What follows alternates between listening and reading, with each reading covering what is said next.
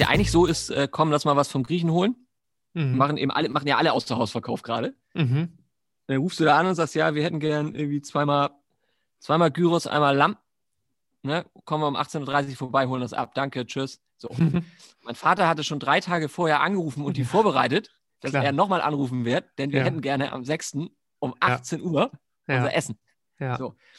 Dann hat er schon den fünfseitigen, die fünfseitige Speisekarte ausgedruckt gehabt, als ich ankam. Ausgedruckt alles. Und mit einem komplizierten Filesystem schon verschiedene Gerichte miteinander kombiniert. weil ich habe natürlich, weil ich mich relativ kurzfristig ja nun final angekündigt hatte, habe ich alles wieder durcheinander gebracht. Oh nein. Und äh, dann, okay. Das heißt, er musste seine ganzen Berechnungen neu aufstellen, weil er hat dann auch in Bar bezahlt, wusste auswendig schon, was er bezahlen muss und so. Naja, und äh, dann kam die Idee auf, weil ich dann doch erst um 17 Uhr oder so da war. Wir wollten noch Kaffee trinken, Kuchen essen. Meinte meine Mutter, warum müssen wir eigentlich um ab Punkt 18 Uhr das abholen? So, mhm. weißt du? Also, ob wir nun um halb sieben anrufen und sagen, wir hätten gerne unser Essen für, für um sieben oder wie auch immer. Wir, wir müssen doch nicht, die machen ihre Küche auf und dann rufst du halt an und bestellst das und sagst, ich kann, kann ich das abholen oder ich möchte zu um sieben bestellen. Mhm. Und das hat er noch nicht gemacht. Er hatte nur wohl immer angekündigt, dass wir uns melden werden. und äh, das gab dann schon Diskussionen, aber letztlich äh, hat er sich breitschlagen lassen, wir erst um 19 Uhr das Essen äh, bestellen. Dann hat er dann um Viertel nach sechs angerufen und das hat er erstmal gesagt, ähm, wie sieht es denn aus? Äh, spreche ich mit dem, spreche ich mit dem griechischen Lokal Achillon aus der Bergedorfer Straße so und so. Das hat er dann wohl bejaht am anderen Ende der Leitung, weil, naja, er hat ja nur auch die Nummer angerufen. ja, es wäre jetzt gut, wenn ich beim anderen bin und wenn ich dann irgendwie was bestelle, dann müsste ich dann mit dem Auto noch hinfahren nach Lohbrügge und so. Und wir wohnen ja zu Fuß runter, wir wohnen ja hier oben gleich und äh, müssen ja nur die, die, die Treppe runter. Mhm. Und der wahrscheinlich schweißgebadet, weil er zurück muss in die Küche. Und ja. die nächste Bestellung in der Leitung hat. Ne? Naja, äh, aber nach zehn Minuten hatten sie es dann geklärt und er hat die drei Hauptgerichte bestellt. Und dann sind wir da runter und dann äh, in den Laden, da gab es erstmal immerhin ein Uso. Und äh, dann äh, ging es, er hat er schon gesagt, ja, die Bestellung 7 und können Sie schon mal bezahlen, 47,30 Euro. Und mein Vater sagt, nein, das kann nicht sein, es müssen 45,20 Euro sein. Aber hier sind 47 Euro. Die ins Gesicht. Ich war ja zum Glück hinter einer Maske und Mütze auf und so. also, oh nein. Und dachte, mir schwante schon fürchterliches, weil ich dann dachte, ich hätte mir das mal genau angucken sollen. Wahrscheinlich hat er irgendwie die Speisekarte von irgendeiner Pizzeria ausgedruckt. Also ich habe keine Ahnung. Nein, das war dann schon vom Griechen die richtige. Äh, er guckte, er hat das mitgehabt, die sechs Seiten gefaltet, ne, in der Jackentasche. Mein Vater hat das dann rausgeholt mit seinen, mit seinen, Zeichnungen und. Er hat darauf gezeichnet, was, welche. Ja, was das kostet und Pfeile und ob wir das noch wollen und hier noch vermerkt, äh, quasi sinngemäß drüber nachdenken, ob wir noch, äh, wollen wir noch Oliven vorweg oder keine Ahnung, ich weiß es nicht ja, genau. Ich ja. Äh, und dann hat er dem das gegeben, weil er meinte, zeigen Sie doch mal, äh, was haben Sie denn da? Er hat sich das angeguckt und meinte so, äh, was, was ist denn da? Was haben Sie denn da ausgedruckt? Meinte, ja, das ist schon, also, ja, ich meine, das sind Preise, die haben wir schon seit fünf Jahren nicht mehr. Aber es ist so, noch auf meine, der Webseite da bei denen, oder? Und auch unser, und unser, die Beschreibung des Gerichts ist auch eine ganz andere. So, das äh, ist gar nicht. Ja. Oh Gott, oh Gott, oh Gott. Naja, und letztlich ist es so, dass er das wohl auf irgendeinem so Portal wie TripAdvisor oder irgendwie sowas, aber eben Ach so ein uraltes, was, was ah, ja. auch schon gar nicht mehr aktualisiert, wo die vor fünf Jahren das letzte Mal irgendeine Speisekarte hochgeladen haben. Ja, Lieferando, die haben das da früher gemacht, einfach. Die ja, irgendwie sowas war. Keine Ahnung. Auf jeden Fall ist er nicht auf die Restaurantseite gegangen, mhm. sondern auf irgendein so anderes Portal äh, und hat da so eine uralt Speisekarte eben von denen halt ausgedruckt. So. Und äh, naja, so war das. Ja, aber der, dann ist dein Vater also ist mehr so ein Pragmatiker, ne? Der, der ist mehr so praktisch veranlagt offenbar. Ja, ja, ja, ja. Also äh, Julia meinte dann, äh, ich wäre genauso wie er und ich käme direkt nach, äh, also eine Blutlinie quasi. Und ja, das will man dann immer. Ich wär, wäre auch total beratungsresistent, immer gleich äh, quasi auch hochaggressiv, wenn man mir irgendwie was beibringen würde. Gleichzeitig wäre ich. Richtig, richtig aggressiver Typ bist du. technisch, technisch unbegabt. Naja, da, sie hat nicht Unrecht. Wenn irgendwas nicht funktioniert, zu, ne? Das ist gleich naja, aber, aber Hals, Maul, das kriegst immer, du ähm. immer nur die Sachen, also nur Dinge, tote Materie, die kriegt meine ganze Wut ab. Ach so, also, dann ist ja gut. Also Sachbeschädigung. Sachbeschädigung, ja, an meinen eigenen ähm, Sachen halt. Ne? Ja. Gibt es ja nicht diese Geschichte, wo du mal dein Handy irgendwie Wutanbrauch auf den Boden werfen wolltest und das aber dann ja. Zentimeter vorher nochmal so. Fallen lassen habe. Aus einer, aus einer, äh, da war ich schwer verliebt und, und äh, sie kam nicht. sie hat mich hängen lassen. Oh und äh, er hat mich auch nicht angerufen und so. Also war oh. hochdramatisch und ich war sauer, weil ich das irgendwie habe ich das schon geahnt, dass das alles in die Hose geht. Und dann wollte ich das äh, Telefon gegen die Wand schmeißen und habe es dann aber aus einer Höhe von 10 Zentimetern sanft auf den Boden fallen lassen. Also, die Geste zählt. Ja, die Geste zählt. Ja, dass du dich daran noch erinnerst. Hast du sie denn damit zurückerobern können? Mit Ja, das war der totale dieser Highlight romantischen Geste. Nee, wir waren dann, nee, also es ging so ein bisschen, bisschen was ging dann tatsächlich irgendwie. Das war gerade so die, äh, da lief vorher noch gar nichts, aber nee, es ist, aber es war total scheiße. Ich war halt wirklich verliebt, ist immer ungünstig und wusste aber ja, auch, das dass ist eine ganz schlechte Verhandlungsposition bist du dann. für sie ist das so ein, ja, pff, nö, so geil finde ich den nicht, mal gucken, vielleicht mal pff, ein bisschen und dann bin ich wieder weg beim nächsten. So. Mhm. Also äh, war relativ klar äh, und ich war wirklich schwer verliebt. Also ähm, das, ja, war kacke. Also war blöd. Alle haben mich auch gewarnt vor der und so, aber ich wollte nicht hören. Wenigstens hast du Oh. das Handy nicht kaputt gemacht. Hätte mich kaputt gemacht, ja. Das Handy Aber- hast du nicht kaputt gemacht, habe ich gesagt. Nee, das habe ich dann nicht kaputt gemacht. Wir hatten dann eine kleine, also eine Mini-Liaison von anderthalb Monaten vielleicht und dann hat, war das auch gleich wieder erledigt. Aber ich habe danach dann auch nicht mehr so ganz schwer gelitten, das war schon in Ordnung. Mhm. Ja, das war gut. Und ich war wieder frei und äh, dann, dann kam auch Julia, glaube ich, danach. Siehst du. Also Doch alles Ja. sein Gutes. es hat alles sein gutes, gutes Ende genommen. Ja, so war das. Schlüdi, jetzt weißt du Bescheid. Was hast du Ja. sonst erlebt in dieser, dieser ereignisarmen Woche, ereignisarmen Zeit? Ja, na, nee, habe ich schon erzählt, dass man mir gekündigt hat jetzt? Ja, Mein das Job? hast du schon erzählt, ja. Ja. Das hatten wir schon tatsächlich. Also auch Weil- wirklich, dass die Kündigung jetzt rechtskräftig ist, ausgesprochen, schriftlich erfolgt und so. Also Wegen, wegen Overperformance, chronische Overperformance war, glaube ich, das Top. ja, Overacting meinerseits. Ne? Overacting. Overacting, Overperformance. Totales, totales Overacting. High Performer bin ich ja ohnehin. Jetzt, Sie Und, sind äh, einfach zu gut für uns. Wir Ja, ja, fühlen ja. uns alle so mein, schlecht. mein, nee, weißt du, weißt du, was mein Problem ist? Mein Qualitätsanspruch ist zu hoch. Mhm. So, ich, ich bin ja einer, der, kann mich erinnern, wie mal jemand zu mir sagte, dieses, nein, Nils, wir wollen, also immer diese Sprüche. Also wenn Gott, wenn Gott gewollt hätte, dass es perfekt wäre, dann hätte er es selber gemacht und äh, wir wollen doch nicht in Schönheit sterben und so. Ich Mhm. sag, nein, Nicht verkünsteln, genau. Doch, aber das, das genau da im Zweifelsfall wird, natürlich wollen wir in Schönheit sterben. Also ist das überhaupt keine Oh, Frage. Da ist der Ästhet. Das ist so fin de siècle, so ein bisschen, ne? So ein bisschen. Ja, ja. Mhm. Und es ist doch die große Kunst eigentlich aus, Musch. Oh so schäbigen, belanglosen B2B-Themen, die immer gleich sind, also wo man ja wirklich sagen kann, das kann irgendwie eine Texter-Software Ja. irgendwann übernehmen. Und, Daraus und irgendwie so- Nur alles, eine Nee. ganze Pressemitteilung aus Alliteration schreiben oder. Ja, ja, ja. Oder mal was, mal was ganz anderes machen und nicht immer diese Wie, wann, warum Fragen im Liedtext, bla, bla, Mhm. bla. Mhm. So, einfach mal so richtig einen rausrotzen, wo alle Mhm. irgendwie die Ohren anlegen. Mhm. Aber da haben sie ja alle Schiss vor. Die Agentur, weil sie dann den Kunden verliert. Der Kunde, weil er Schiss hat, dass er seine Handelspartner verliert. Ja, das ist auch nicht die, die richtige, das ist nicht die richtige Spielwiese, um sich äh, perfekt sein, sein, seine Kreativität da ausleben zu können. Aber, Aber welche das, wäre das dann? Aber ja, was mir schon was mir aufgefallen ist, dass äh, Künstler ja so eine totalitäre, so eine totalitäre Persönlichkeit irgendwie ein bisschen haben. Also weil dieser Perfektionismus, den ja Künstler an ihr Werk anlegen, meistens, das ist ja schon ätzend. Das ist schon für alle anderen Beteiligten und auch für den Künstler selber ja häufig eine Pein. Ähm, und das hat was, ja, ich sag mal, Nazimäßiges, ne? Da, also darf, ich kann dir nicht folgen, Schlüter. Nee. Wieso hat das was? Nein. Nee. Äh, Also nee, kann ich nicht. Also überhaupt nicht. Also gar nicht. Eben Ja, hab, ich habe noch gesagt, es- dass wir wollen in Schönheit sterben, weil äh, das ist doch das, was man wenigstens noch, da kannst du doch noch mal äh, bei so langweiligen Texten noch mal eine Schippe drauflegen, weil du sagst, ja, alles klar, komm, wir fahren das jetzt mit Pauken und Trompeten gegen die Wand. Und am Ende geht es natürlich durch die Decke. Ne, das Ach setzt so, sich ja immer ja, voraus. klar. So, Mhm. und dann hast du innerhalb von drei Sätzen kamst du über den Künstler und seinen Mhm. totalitären Anspruch und, äh, Mhm. und, und dann bist du bei den Ja, ich bin immer, immer bei den Nazis. Am Ende landet man immer bei den Nazis. Das ist das immer.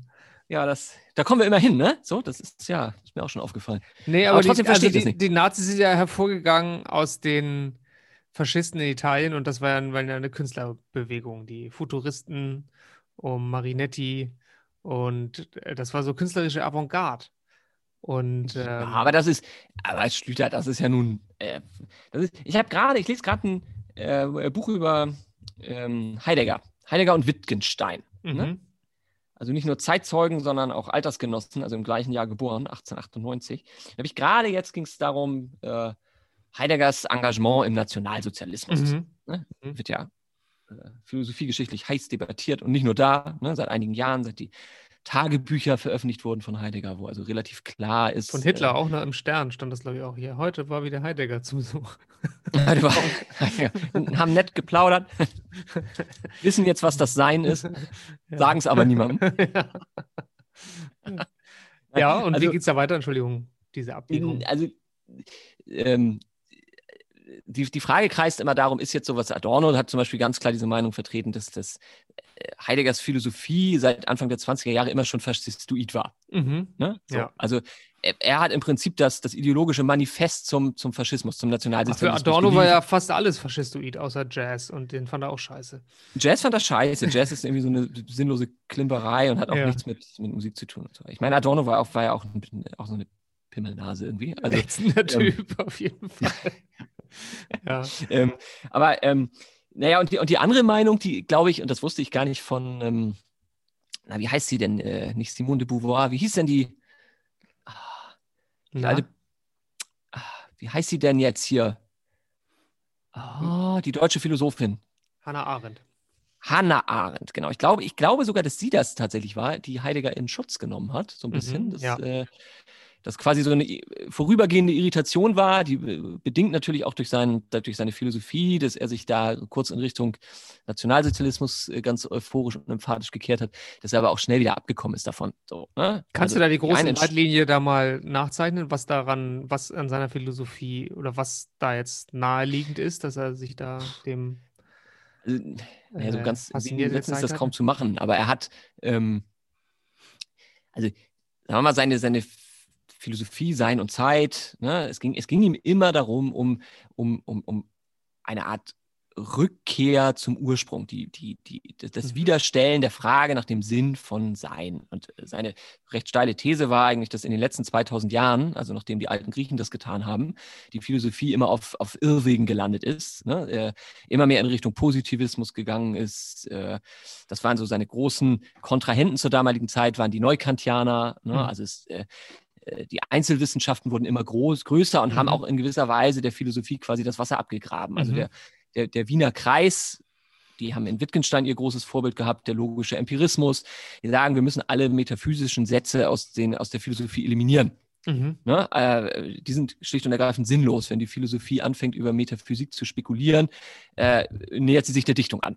Mhm. Ne? Also Ja. die, die, die Metaphysik wäre weit weg von einer ernstzunehmenden Wissenschaft. Ne? Ja. Alle Kategorien, die du in wissenschaftliches Denken anlegst, die gehen komplett fehl äh, in, der, in der klassischen überlieferten, äh, der, der metaphysischen Tradition der Philosophie. So, Mhm. und der große Antipode war eben quasi Heidegger, der eigentlich eine, eine mystische, äh, philosophische Metaphysik nochmal so einen äh, philosophischen Großentwurf vorgelegt hat, als einer Mhm. der letzten überhaupt Mhm. so in der Philosophie, eben die Lehre vom Sein. So, Mhm. und äh, eigentlich ging es ihm immer um, um das einzelne Dasein. Der einzelne Mensch wird er eben nicht sagen, weil das Anthropologie wäre Einzelwissenschaft, um das einzelne Dasein, äh, das äh, sich entschlossen quasi selbst vereinsamen muss, sich abkapseln muss von dem Mann, von der Geläufigkeit, von der Oberflächlichkeit des, des äh, äh, täuschenden Alltags, um zurückzugehen auf die Urfrage nach dem Sinn von Sein.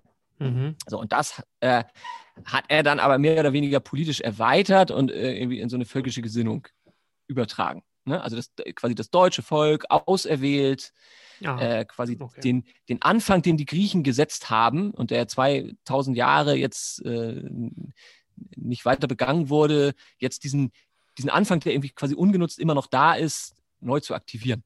So, das hat er also mit diesem, dieser völkischen Gesinnung verquickt. Ne? Also die, Mhm. Mhm. die Selbstemporhebung des deutschen Volkes, bla bla bla. So. Aha. Und ist Das- dann aber auch relativ schnell enttäuscht worden, weil quasi die nationalsozialistische Führung, aber auch die quasi das universitäre Volk äh, nicht mitgegangen ist. Ne? Also so wie er sich das toll vorgestellt hat, äh, die äh, hatten wenig Interesse daran, fanden das, glaube ich, eher, oder was heißt, glaube ich, fanden das eher ein bisschen suspekt, äh, was der Mann da vom Stapel lässt und haben sich nicht wiedergefunden in dem, was er ihnen erzählt hat. So, Hm. und dann hat er sich quasi wieder zurück äh, besonnen auf, auf das einzelne Dasein. Hat sich in seiner Tottenauburger Hütte vergraben da oben und hat äh, vor sich hin gegrübelt.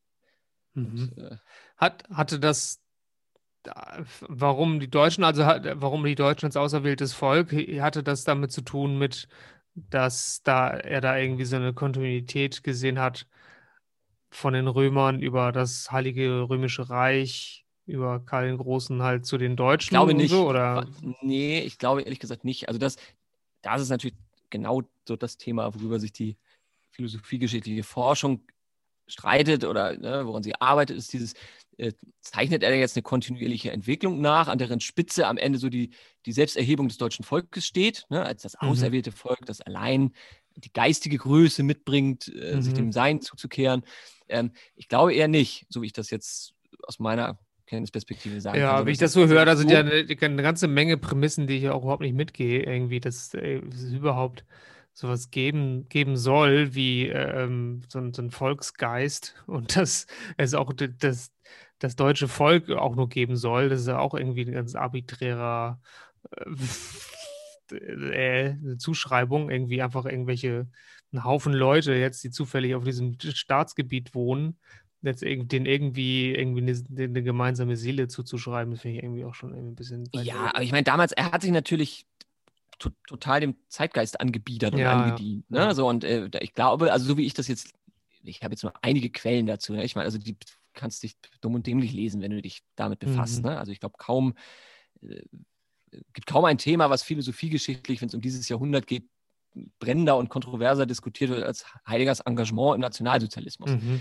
So, mhm. und äh, also ich habe jetzt so den Eindruck tatsächlich, dass da natürlich also große Eitelkeiten auch eine Rolle spielen. Ne? Da war eben nicht nur so ein charismatischer Einzelgänger, der also rhetorisch brillant war, der, der äh, anti-akademisch war, ne? der also äh, seine Zuhörer begeistern konnte, gerade die jungen Studenten äh, Aufbruchsstimmung kommunizieren konnte, sondern ich glaube, der Mann war auch eben höchst eitel und hat sich auch als diese geistige Führungspersönlichkeit gesehen, der Auserwählte in gewisser Weise, wie, wie Hegel vorher, ne? der meinte so, in, mhm. in mir ist quasi jetzt der Weltgeist ja. in Berlin angekommen, so, ne? mhm. ne, und äh, jetzt hat, äh, und Heidegger war so der Nächste, der dann auch dachte, naja, so, ich, ich habe es halt verstanden, ihr dämlichen Lappen noch nicht, so, und wie er das dann so quasi in dieses Völkische übertragen hat, ich glaube, das ist einfach stumpf und dämlich, aber, da, aber das, natürlich. Was du da so beschreibst, finde ich, ist schon eines der grundlegenden Probleme der Philosophie dass, dass das so, ähm, so, so ein, dass es eher eine Kunst ist und dann so ein Geniuskult, wie, bei, wie um einen Künstler dann geschieht und da einfach keine objektiven Maßstäbe möglich sind, offenbar. Und dann ist es eben auch keine Wissenschaft.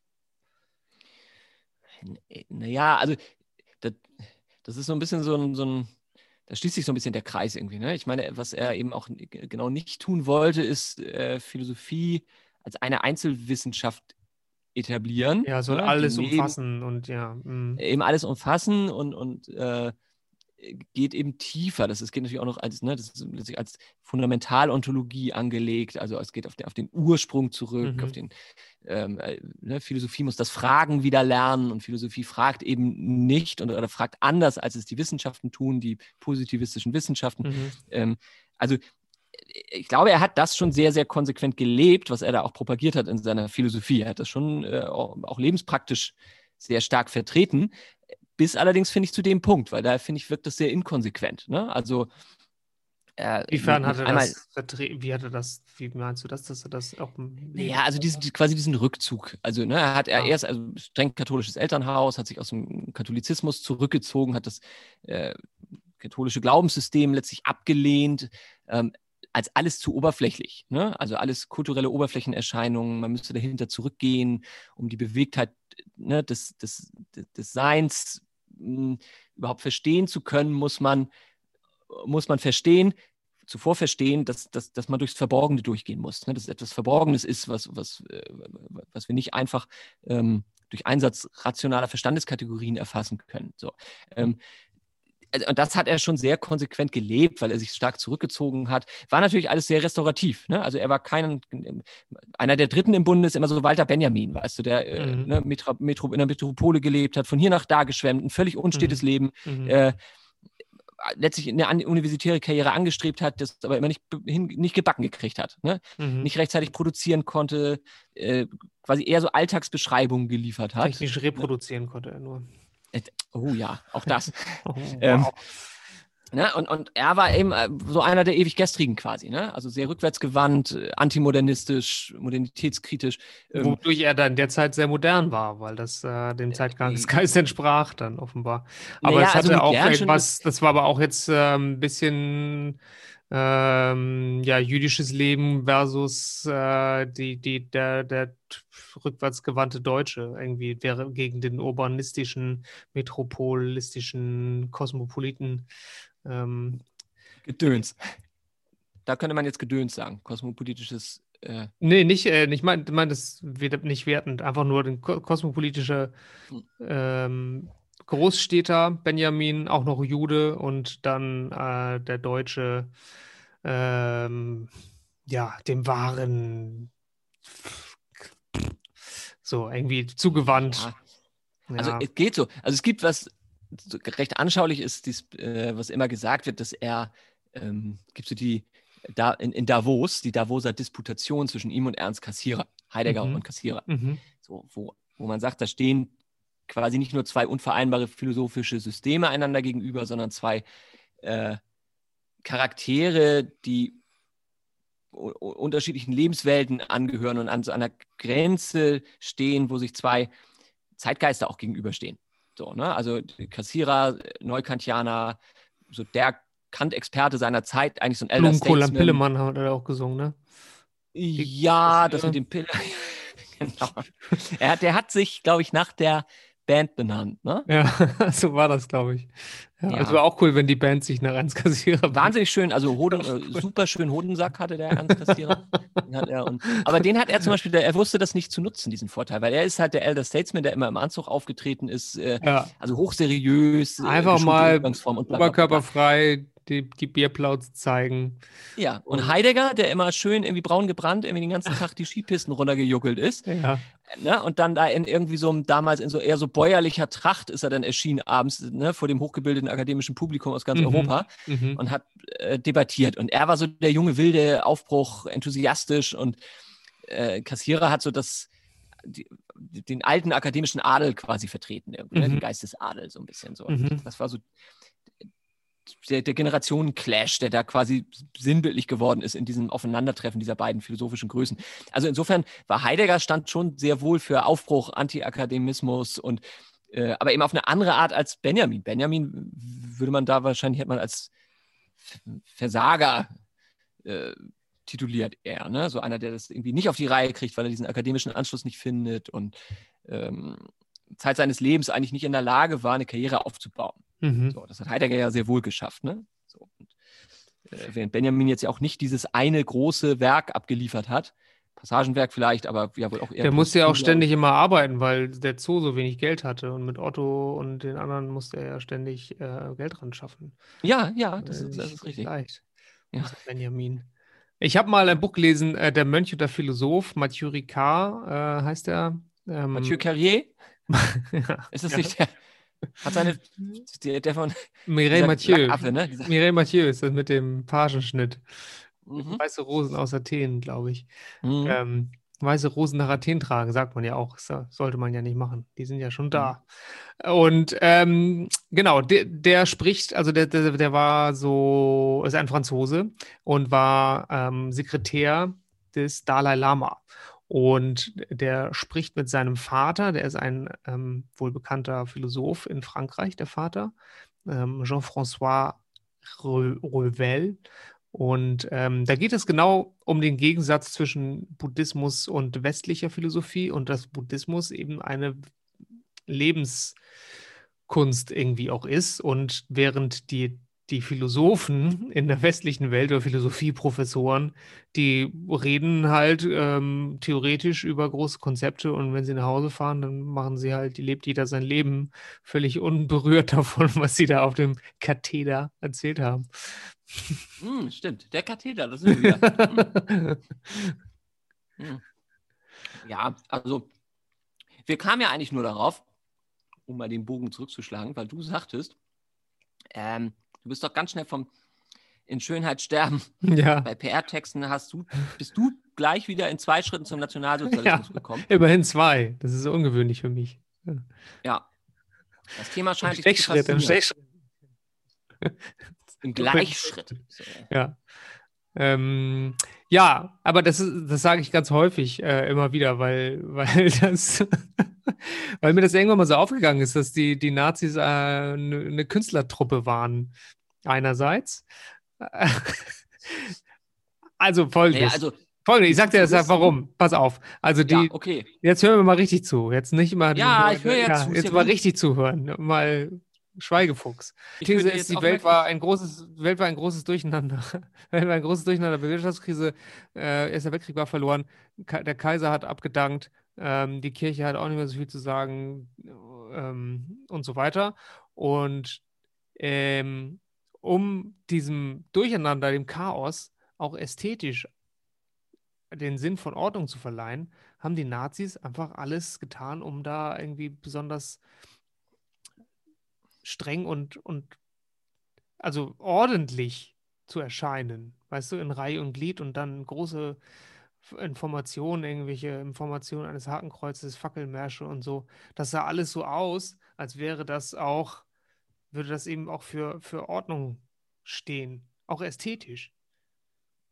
Das ist das ja, aber die eine. hatten doch kein, das ist aber doch kein, kein ästhetisches Programm, sondern ein politisches. Und da haben sie sich vielleicht ästhetischer Mittel bedient, um ihre ja, ja, ja, politischen. Ordnungsziele zu verwirklichen. Aber das ist ja keine Ästhetik. Die haben sich bedient bei den Futuristen meinetwegen. Und ich glaube, Marinetti war auch schon, hatte auch schon gewisse Vorlieben, ne, glaube ich, so für die Ideen der Nazis und Ja, ja, ja, ja, sicher. also, ne, aber äh, das ist ja die andere Richtung. Dass, dass Marinetti Nazi war, heißt ja nicht, dass die Nazis Marinetti waren, Äh, Ästheten waren, Künstler waren. Ne? Also, ähm, Ja, es gibt da wohl auch so eine Episode, das 1934, glaube ich, der Marinetti ähm, da vor dem so einem Kulturausschuss, wie das preußisches Kultur, äh, keine Ahnung, jedenfalls der Vorsitzende war Goebbels, ähm, der preußische Kulturbeauftragte. Und dann hat er bei so einem Dinner, hat er dann in großer Geste ein Klanggedicht vorgeführt, die Schlacht von Konstantinopel. Und ein Klanggedicht, es ging einfach nur so, puh, krisch, kram, bumm, zack, bumm. Eine Viertelstunde lang oder so. Und das war, hat wohl alle ein bisschen erschüttert. Aber ja, also es gibt ja dieses äh, futuristische Manifest ähm, von Marinetti, wo er eben auch schreibt, der Krieg ist die Hygiene der Welt und wir stehen für die Verachtung der Frau und ein schnelles Sportauto ist schöner als die Venus von, äh, vergesse mal den Namen. Und so. Milo, Nee, die andere. Äh, irgendwas mit Trake. Botticelli. Die Venus. Botticelli oder nicht? Ist das nicht von Botticelli, die Venus in der Muschel? Ja, das ist richtig. Und heißt Botticelli nicht kleines Fässchen? Das war, habe ich das nicht von dir mal gelernt, Schlüter? Nee, aber das stimmt wohl, aber es ist wohl Plural, ne? Fest, kleine Fässchen. Achso, kleine, nee, Fässchen. Kleine Fässchen oder kleine Tönnchen oder kleine Ja. Fässchen oder irgendwie so. Das Ja. kann man tatsächlich übersetzen, diesen Namen. Fand ich schön. Ja, Ja, das, also in ich, Italien gibt es ähm, viele, viele verrückte Nachnamen. Deswegen, ähm, da, dass der Papst immer einen anderen Namen annimmt, liegt ja auch daran, dass es gab mal einen, einen Papst, der hieß mit Nachnamen Schweinekopf oder so, Schweinegesicht. Und der hat dann gesagt, ab jetzt heißen wir, haben wir alle neue Nachnamen, neue Namen, wenn wir hier Papst werden. Schweinegesicht. Also, äh, Schweinekopf, irgendwie so. was heißt denn das auf Italienisch?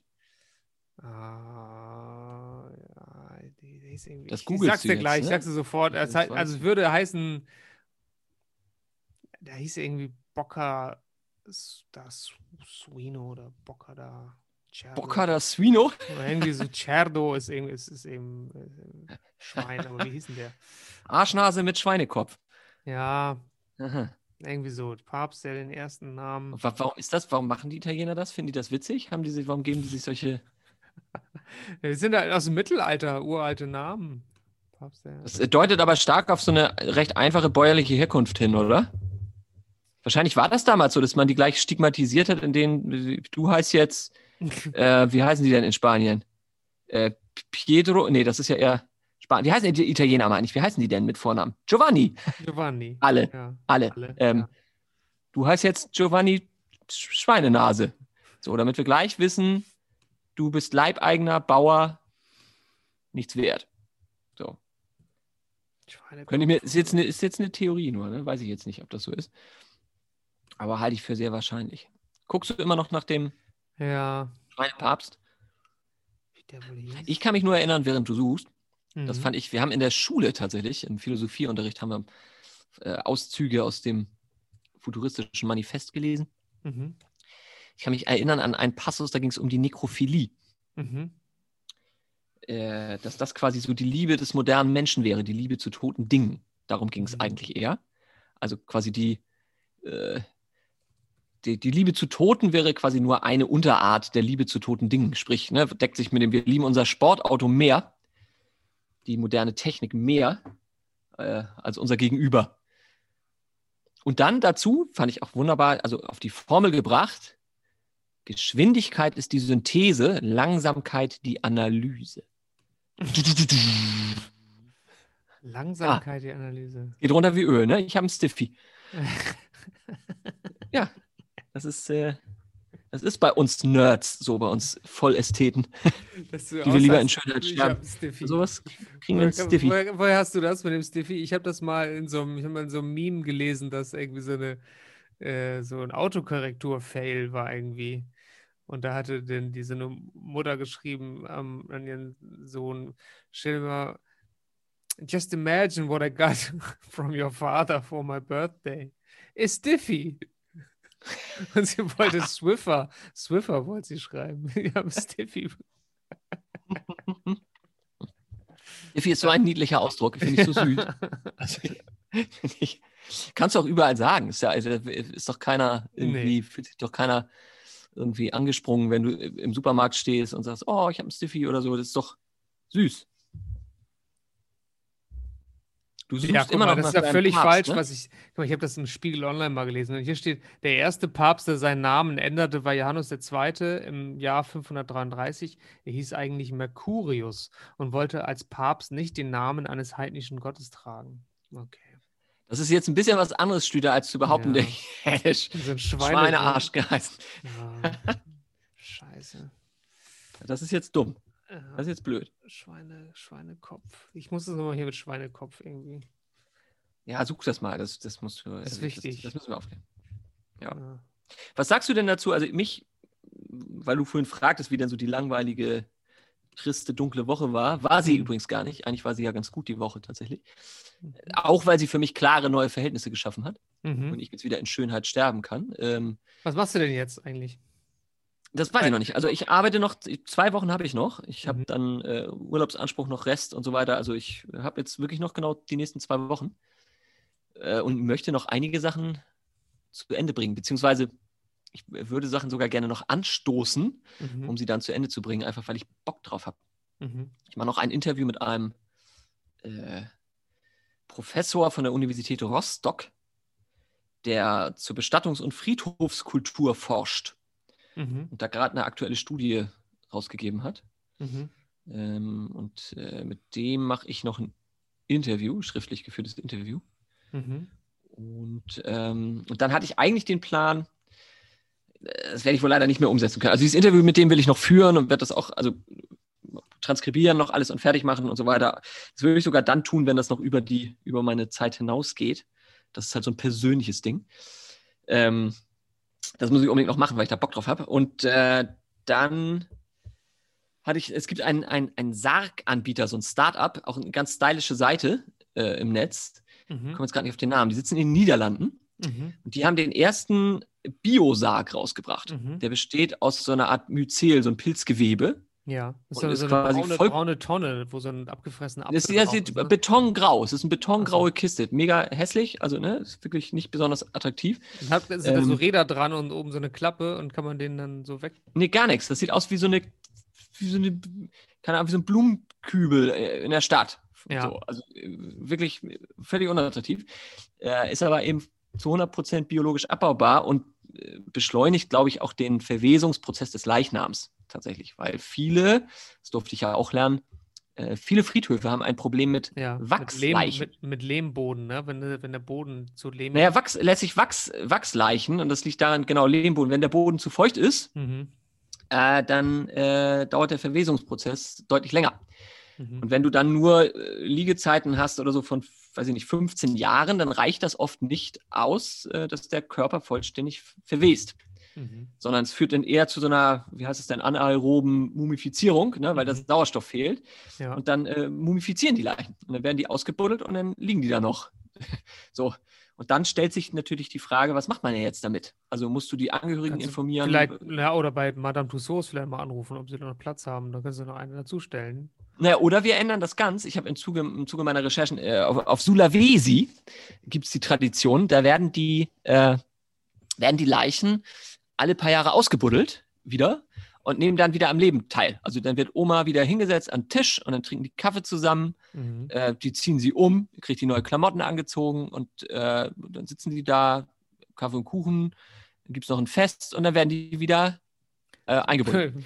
Ich glaube, die lagern eher in so Höhlen. Ich glaube, die werden gar Bernie nicht. ist das so ein bisschen. Kannst Mit Bernie. Bernie, wenn die Oma ja. so an den Arm gebunden, sodass sie dann mitwinkt, wenn sie wieder den Arm Ja, hebt. ja, ja. Übrigens, haben- viele Päpste in der Kirchengeschichte müssen hingegen geradezu erleichtert gewesen sein, ihren Namen ändern zu können. So etwa Pietro Bocca di Porco, diesen, dessen Name übersetzt Schweinemaul heißt und der sich im Jahre 1009 in Sergius IV. umtaufte. Gut. Aber in Sula, auf Sula- Sulawesi werden also ähm, Leichen wieder ausgegraben. Die werden gar nicht richtig eingegraben, sagst du. Die werden Nee, ich glaube, ich meine, das, in äh, das sind auch keine Erdbestattungen. Ich glaube, die äh, werden in, in so eine Art äh, Höhlen beigesetzt, die wohl auch ein mumifizierungsfreundliches Klima haben. Aber wie lange Allerdings- geht das dann, wie lange, bis in wie vielte, nachher, das sind ja viel mehr Tote als dann, als Lebende dann nachher am, am, an der Tafel, die da sitzen. Das, ich, ich, das habe ich, soweit bin ich noch nicht äh, in meinen Recherchen. Also ob, ob die das jetzt, äh, ob die Oma auch noch ausgegraben wird, wenn sie schon 40 Jahre tot ist, das weiß ich jetzt nicht. Aber also, sicherlich über viele- viele Jahre hinweg. Äh, und da ist wohl auch ein äh, monströser Gestank. Ne? Das ist jetzt nicht irgendwie angenehm, aber das stört die nicht so. Oh, da sehe ich ja gerade richtig geile Bilder auch davon, von den Toten, die sie da, Ja, wenn sie ja. Sonnenbrille aufsetzen und so. Ja, ja. Also äh, hier würde man wohl sagen, absolut respektlos, aber da gehört das äh, Im Gegenteil, So- ne? Totenkultur dazu. Also die, äh, das ist kein endgültiger Abschied. Die sitzen dann da und dann werden sie wieder äh, weggepackt und dann holst du sie wieder raus bei Bedarf und dann sitzen sie wieder mit am Tisch. Bei Bedarf. Hm. Ja, wenn man mal Redebedarf hat, dachte ich jetzt oder so. Dann, also fand ich tatsächlich als Thema auch ganz spannend. Hätte ich auch gern irgendwie mal was drüber gemacht. Ich bin ja auch der Meinung, dass das eher äh, diese Themen weiter rausgebracht werden müssen. Das ist eine große Touristenattraktion, da ist man auch willkommen, steht hier. In, ähm, Ja, ja, ja. Also die haben da keine, mit dran keine teilnehmen, aber wenn man was mitbringt, ähm, nämlich Nelkenzigaretten soll man mitbringen. Mhm. Ja, da wird stark geraucht. Es gibt ein Foto, das habe ich, glaube ich, beim Weiß Magazine oder so. Die müssen ja gucken, dass sie ein bisschen was Reißerisches bringen. Mhm. Äh, Wo dann irgendeiner steht und hat so einen, seinen toten Onkel im Arm, so einen mumifizierten, ledrigen Typen mit Cappy und Sonnenbrille und der hat auch eine Kippe im Mund. Mhm. So. Auch das gibt's. Aber die werden das dann für auch, dich attraktiv, krass, auf diesen Bildern, auf den Bildern werden die dann auch, die werden ja auch noch ein bisschen angemalt dann und zurechtgemacht und geschminkt, ne, die Toten. Das ist ja auch Ja, interessant. mit Edding auf die Stirn, so ein Post-Party-Graffiti im Gesicht. Da ist er, das sehe ich, das Bild mit dem, mit dem rauchenden Opa da. Ja, Sieht ganz gut aus. ist ganz gut, ne? Wer, möchtest du das? Wäre das was für dich? Möchtest du, dass wir beide man uns... das, äh, kann man sich das wünschen, wenn man sagt, ich möchte beigesetzt werden wie auf Sulawesi? Nee, das ist ganz skurril. Also das, äh, wie die auf deutschen Sulawesi. Bestattungsregeln, ne, wie nennt man das? nicht Bestattungsregeln, Beerdigung, keine Ahnung. Das deutsche Gesetz auf jeden Fall ist eines der strengsten überhaupt. Ne? Es es fängt ja Mhm. schon damit an, dass du deine Urne eben nicht auf den Kaminsims stellen darfst zu Hause. Nein, darf Also man nicht. Nein, darfst du nicht. Wo darf man Das die alles, äh, alles verboten. Und es ist sogar so, das äh, ist Ländersache, also das ist von Bundesland zu Bundesland verschieden. Ähm, ich habe neulich mit dem, mit einem, äh, mit, was macht der, Vertriebsleiter oder ne, Vertrieb, ich weiß, äh, vom, vom Krematorium in Siegen telefoniert, Mhm. äh, quasi zur aktuellen Situation in Krematorien durch Corona. So, Mhm. weil wir da planen, auch was zu machen. Ähm, und der sagt, es ist tatsächlich so, dass bei den, hat mit Corona jetzt wenig zu tun, aber dass die Länder das unterschiedlich geregelt haben, ob die Angehörigen quasi die, ich hoffe, ich gebe das jetzt richtig wieder, was er gesagt hat, die, ob die die Urne selbst quasi vom Krematorium mitnehmen dürfen, wieder zurück zum Friedhof, Mhm. wo dann die Beisetzung der Urne stattfindet. Ne? Mhm. wo auch immer. Ob das jetzt in der, so einer Art, ke- keine Ahnung, spielt ja keine Rolle. Aber äh, in manchen Bundesländern ist es, glaube ich, so, dass das nicht erlaubt ist. Da muss das Krematorium die anliefern. Und in anderen ist es wohl erlaubt, dass die Angehörigen das selber machen dürfen. Auf jeden Fall ist ganz klar, äh, ich glaube, bundesweit einheitlich geregelt, dass du deinen verstorbenen äh, Angehörigen nicht mit nach Hause nehmen darfst in der Urne. Ach so, man darf ihn gar nicht mit nach Hause nehmen. Die Urne muss Nein. irgendwo ver verbleiben. Die muss irgendwo verbleiben, ja. Hm. Hm. Also die darfst du nicht, darfst du nicht mit nach Hause nehmen und auch nicht, also darfst du nicht in einem Garten beerdigen, du darfst sie dir auch nicht auf den Kaminsims stellen, das ist verboten. So, und das, äh, der Staat, der will immer nur an deine Asche. So ist das nämlich. Ja, Ähm, so ist das. und Also ist alles genau willst du denn jetzt in deinem neuen Job, willst du dann aber schon dem Bereich der, des, der Toten, des Totenkults, des Totenkults, willst, willst du aber treu bleiben, oder? Das ist schon. Das kann ich dir noch nicht sagen. Ich muss mal gucken. Ich fand das, also ich finde das schade, weil ich da Bock drauf gehabt hätte, mich da weiter einzuarbeiten. Eine äh, nekrophile Ader wird dann. äh, Themen ohne Ende. Meine nekrofuturistische Art. Ich bin Futurist. Äh, Ja, Nekro, bitte. Nekrofuturist. Ja. Nekro, Nekrofuturist. ich möchte bitte präzise bleiben bei sowas. Ne? äh, ähm, ja, das weiß ich noch nicht genau. Ich hätte da gerne noch ein bisschen weiter gemacht, weil das Thema einiges hergibt. Und meine Idee war eigentlich, das eher so ein bisschen aus dem, also in den B2C-Bereich zu drängen, weil äh, grundsätzlich, wenn du dir das mal anguckst, es findet ein, ein, ein unfassbarer Wandel gerade statt, auch auf der Seite der Bestatter, ne? also der, wie man den immer vor, der, der Lucky Luke-Bestatter, weißt du, so der hagere, 1,90, 95 Meter große Typ mit einem Zylinder Ja, und einem schwarzen Umhang, Ein, Geier auf der Schulter. äh, ein Geier auf der Schulter. Ähm, Ja. das ist halt, es gibt immer mehr ganz junge Bestatter, ne? also viele Frauen, noch keine 30, Mhm, ne? mhm, so die, die ja. in den Beruf drängen äh, und neue Bestattungshäuser aufmachen. Eigentlich ist das ja so ein, oft sind es Familienbetriebe. Man so, kann ne? das ja auch äh, recht, genau, das ist alles total eingestaubt und, und Knochen. Genau. Knochen Und da geht gerade wahnsinnig viel. Du kannst ja, Ja. guck dir mal die Funeralists an, zum Beispiel. Die haben einen Instagram-Kanal, das könnte ein Lifestyle-Magazin sein. Ah, okay. So, das sind zwei, zwei Tanten aus Berlin, glaube ich, die das machen. Es Mhm. gibt, gibt so einen anderen Bestatter, queere Bestattung. Mhm. Äh, ähm, der ist so Medienstar, also von der Zeit interviewt worden und all so ein Kram. Epizentrum ist natürlich Berlin, ne? Von da geht Mhm. das alles mehr oder weniger aus. Hier wird am aber- meisten gestorben. Aber mega geile Sachen, denn dieses mit diesem Bio-Sack, so ein stylisches Unternehmen äh, Mhm. aus den Niederlanden, die sowas machen. Es gibt ein spanisches Unternehmen, die machen haben Bio-Urnen. Mhm. da wächst eine Pflanze raus. Das, also die, die Urne selbst ist, glaube ich, kompostierbar. Du kannst die einpflanzen und da ist schon in der Asche, die ist, glaube ich, versetzt dann mit irgendwie Nährboden, keine Ahnung, und dann wächst da ein Baum raus, also ein Lebensbaum Ah, aus wie- der Asche. Dachte, Ist in Deutschland aber alles verboten. Gottfried Benn. Kennst du das Gedicht? Kleine Welches? Aster. Kleine Aster. Das lese ich dir Nee, gleich das vor. das kenne ich nicht. Da. Nee, das kenne ich nicht. Also, Pass auf, das ich lese es vor. So. Ein, also, wahnsinnig viel auf jeden Fall. Ich würde da gerne beibleiben eigentlich. ein ersoffener Bierfahrer wurde auf den Tisch gestemmt. Irgendeiner hatte ihm eine dunkel-hell lila Aster zwischen die Zähne geklemmt. Als ich von der Brust aus mit einem langen Messer Zunge und Gaumen herausschnitt, muss ich sie angestoßen haben, denn sie glitt in das nebenliegende Gehirn. Ich packte sie ihm in die Brusthöhle zwischen die Holzwolle, als man zunähte. Trinke dich satt in deiner Vase, ruhe sanft, kleine Aster. Von Gottfried Benn. Also äh, man kann sich aber auch. Diffie. Ich habe Stiffy. ja, ja- weil ja, du also- nekrophil bist. Und Asterphil, Asterophil, Asterixiophil. Ähm, willst du äh, auch sterben? Nein. Möchtest du, welche, welche Pflanze möchtest du denn, die aus, dass es dir eine, ein, der einst erwachsen soll? Du bist so ein Typ Gummibaum, finde ich. Das ist mir shit egal. Ist mir Ja. shit egal. Das ist mir vollkommen wurscht. Interessiert mich nicht. Nee. Pflanze. Also ich glaube, ich, ich finde ja, ich kann mich anfreunden mit dieser Friedwald-Idee, ne? dass ich dann irgendwie unter so einem Baum und da ist da so ein kleines Messingschild, hier ruht Niles Davis oder irgendwie Ja. sowas. Keine Ahnung. Also, aber letztlich ist mir das relativ egal, muss ich sagen. Hm. Also, und du? Ja, ich habe da auch noch nicht so ganz viel drüber nachgedacht, aber wenn ich mir das jetzt vorstelle, ich kann einfach, ähm, ja.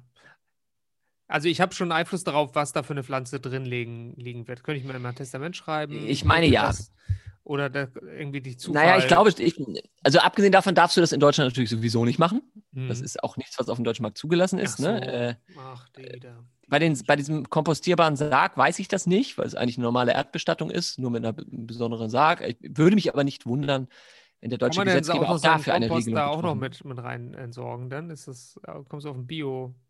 Was musst du da? So Bananenschalen so Kaffeefilter und so, da kannst du alles mit reingeben. in die Tasche stecken dann in, von dem letzten Hemd, das, das keiner Ah. hat. Jetzt hat ja, ab jetzt hat es welche für die, für, Ja, oder du lässt dich, äh, du kannst dich natürlich auch quasi zu einem Diamanten komprimieren lassen, deine Asche, zu einem Ach. Erinnerungs- oder Trauerdiamanten. Wirklich? Ja. So ein Stein. Und dann kannst du dann. Das Ja, kannst der du dann kann- aber mit nach Hause nehmen, oder nicht? Oder? Den kann Anita dann, kann sie sich in einen, einen Ring setzen lassen und In den trägt sie, After einführen. dann kann sie sich in den After, kann sie einen Buttplug, kann sie daraus machen, kann sie alles.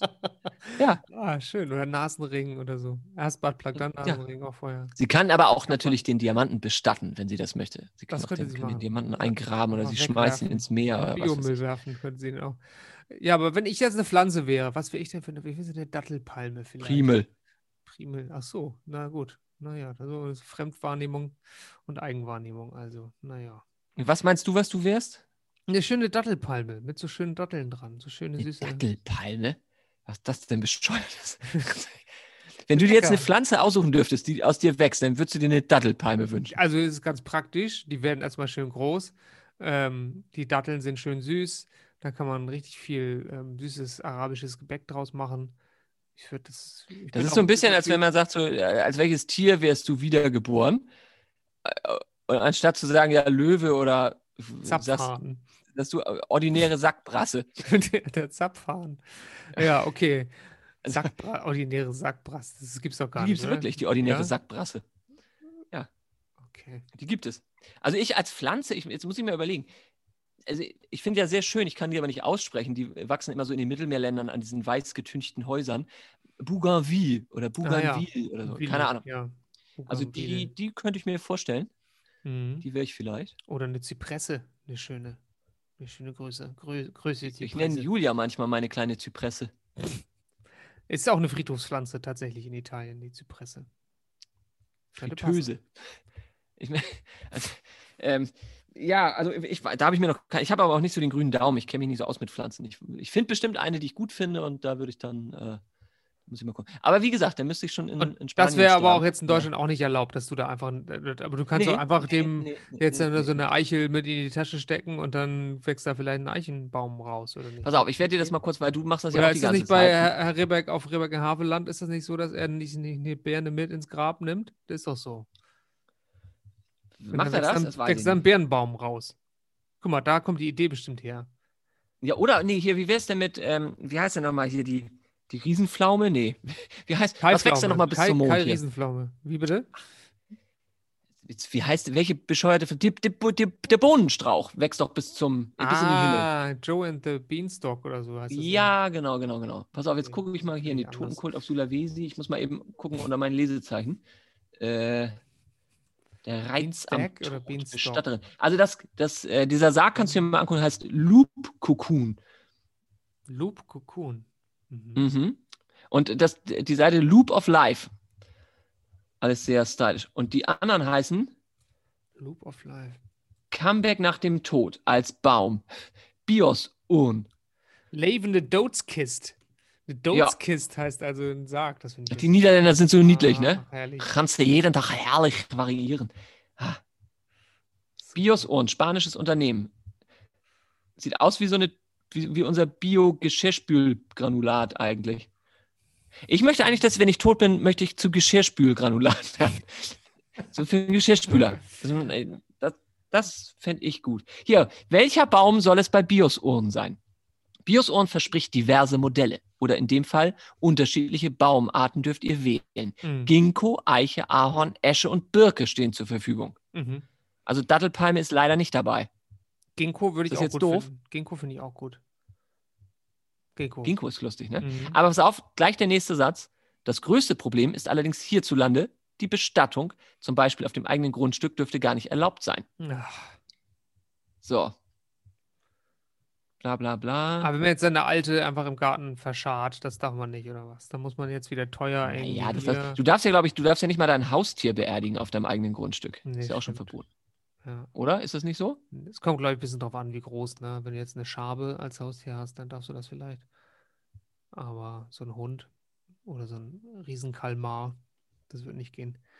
Ähm, wie bist du denn jetzt eigentlich zu diesem Thema Bestatter gekommen? Also, äh, das war jetzt Zufall eigentlich, ne? Dass die auch, also die machen, deine Firma, wo du jetzt noch arbeitest, die machen Crowdsourcing, nee, wie hieß das? Äh, Office, Homeoffice, nee. Nein, die machen eigentlich, eigentlich ist das ein, äh, eine Bürogemeinschaft, so ein Bürogemeinschaft. Coworkspace. Ah ja. So, das Coworking, das, ein- war's. Coworking Space und Bestattersoftware. Software für Bestatter. wo naja, Bestatter eigentlich- das also. Nein, angestellt bin ich für das Projektquartier. Das ist ein Coworking Space am Hamburger Fischmarkt. Mhm. Mhm. So, und äh, die beiden Geschäftsführer äh, haben jeweils eigene Firmen, eigene Startups. Also der Mhm. eine hat ein Startup, der andere eine Firma, eine Postproduktion und der andere macht diese Bestattersoftware. Ach so. Und äh, auf den beiden Jobs oder auf den beiden, für mich sind es Projekte, arbeite ich eben mit. Mhm. Bezahlt werde ich aber quasi aus dem Topf Projektquartier. Mhm. So, und So. Äh, das ist der, ne, das ist jetzt, äh, äh, das hat sich jetzt quasi erledigt, ne, weil das Projektquartier quasi äh, rote Zahlen schreibt, was ja nicht verwunderlich ist gerade. Mhm, Das heißt, das wird mhm. eh- eh alles querfinanziert und fremdfinanziert aus den beiden anderen Jobs. Und auch da ist es jetzt so, dass durch Corona natürlich jetzt irgendwie äh, der Rubel nicht ganz so rollt, wie eigentlich mal erwartet. Und ähm, da muss man natürlich auch dazu sagen, die, da müssen natürlich jetzt schnelle Vertriebserfolge her. Mhm. Und äh, für Content Marketing brauchst du natürlich eher so einen langen Atem. Ne? Also es ist jetzt nicht, Naja, ja, klar. äh, nicht das, womit du schnell Neukunden generierst und so. Was ich finde es halt schade, weil das Thema so unendlich vielfältig ist und die gerade so im, im Aufbruch sind. Ne? Also da passiert gerade wahnsinnig viel. Den schwarz gewandeten Bestatter mit Zylinder, den gibt es halt immer weniger, den gibt es aber durchaus noch. Ne? Und äh, dann hast du eben so die, von queerer Bestattung, ne? also irgendwelche Anfang 20-jährigen Mädels aus Berlin, die ein Bestattungsunternehmen gründen und äh, einen Instagram-Kanal haben, der ist so geil wie von irgendwie einem fancy Lifestyle-Magazin. So, ja. Und äh, dann hast du die Unternehmen, die Bio-Uhren machen und abbaubare Särge, Startups und was weiß ich alles. Also mega viel Kram und äh, wo du unendlich Content draus stricken kannst. Und ich halte das ja auch für wichtig und richtig, dass man das tut. Äh, und eben nicht nur versucht, Produ rein produktbezogen über die Vert- Vertriebsschiene ähm, das zu machen. Aber dafür äh, im Moment ist da so ein bisschen so der Durchhaltewille nicht da und aber wohl auch die Kohle nicht tatsächlich. Und äh, aber Deswegen- hast du damit jetzt nicht einfach schon abgeschlossen und machst es einfach nicht mehr und suchst dir was Neues? Ist doch okay, oder nicht? Ja. Ja, ich habe da, ach, ja Gott. Also ganz ehrlich, das ist ja mein großes Problem. Ich hatte ja nie in meinem Leben einen Berufswunsch. Mhm. Also gar keinen. Also ob nun für wirklich, also ich, ich würde auch heute sagen, ich möchte, ich möchte nicht Chefarzt werden und auch nicht Astronaut und nicht äh, Jeff Bezos, keine Ahnung. Mhm. Interessiert mich alles nicht. Ich, hab, ich interessiere mich manchmal für Themen und vorübergehend und für manche länger. Mhm. Und eigentlich interessiere ich mich für fast alles. Mhm. Aber als Beruf habe ich nie in meinem Leben einen Berufswunsch gehabt. Bis heute nicht. Also ich Mhm. wüsste, ob ich jetzt Delfintrainer werden möchte, dann würde ich das versuchen, auch in meinem Ja. Alter noch. Ja. Aber ich habe das nicht. Null. Also PR ist jetzt nicht mein, ist nicht mein Traumberuf Mhm. und auch Marketing nicht. Und Texten mag ich gerne, aber Texter ist auch nicht als Beruf für mich was, wo ich sage, ja, unbedingt, ich muss Texter sein. Mhm. So, keine Ahnung. Deswegen ist es, äh. Aber Delfiner, warum denn nicht Delfintrainer? Das sagst du jetzt einfach so lapidar dahin. Du kannst, Ja. können die dich auch trainieren. Du kannst noch was lernen von denen. Schwimmen zum Beispiel. Wie ja, das sowas. So, so. Ich glaube eher so. Das andere war, das andere war Antje, das Walross, ne? Stimmt, der Delfin macht so seine Du hast Knattergeräusche. nie einen Berufswunsch gehabt. So gar nicht. Gar keinen Berufswunsch. Du wolltest Nee. eigentlich auch das vermeiden, ne? Beruf. Ähm, Ich hätte gerne mein Leben lang Philosophie studiert. Ich, also ich Ja. könnte nicht mal sagen, dass ich gerne äh, Philosophie-Dozent oder, oder eine Professur am besten noch. Nicht mal das. hm, Also ich interessiere mich für Forschung und nicht für Lehre. mhm. Also nee, habe ich wirklich nicht. Es ist äh, gar nicht, also es ist insofern äh, Fluch und Segen zugleich. Ne? Also das heißt, ich kann nie eigentlich groß enttäuscht werden. Mhm. So, weil ich, ich, ich, ich, hab- ich stehe jetzt nicht vor den Trümmern meiner ersten Karriere und bin schwer verzweifelt, weil es das ist, was ich unbedingt machen möchte. Äh, auf der anderen Seite treibt mich das auch nie völlig ehrgeizig in irgendeine Richtung, weil da nichts ist, wo ich hin möchte. So, das Mhm. ist äh, ein bisschen schwierig mitunter. Ja. Ja. Deswegen jetzt äh, werde ich ja Cajon-Spieler, um zu gucken, ob das vielleicht. Äh, Ich glaube schon. Hast du mal schon mal ein anderes äh, Musikinstrument erlernt? Ja, Gitarre. Ich habe ja jahrelang Gitarre gespielt. Ja. E-Gitarre. Aber nie gut. Nie gut, weil ich immer zu faul war. Aha. Ja. Okay. Ja. Hm. Scheiße, Studier, es ist 19.43 Uhr. Wenn ich nicht, ich werde gleich verprügelt von meiner Familie, wenn ich jetzt hier nicht. Mach das. Äh, Äh, verprügel deine Familie. Heute war ein bisschen, ich war ein bisschen lame drauf. Tut mir leid. Es tut mir leid. nö, fand ich gar nicht. Ja, Man hört dich ja nachher eh nicht bei den. Genau. Auf- Ist sowieso egal, was ich sage.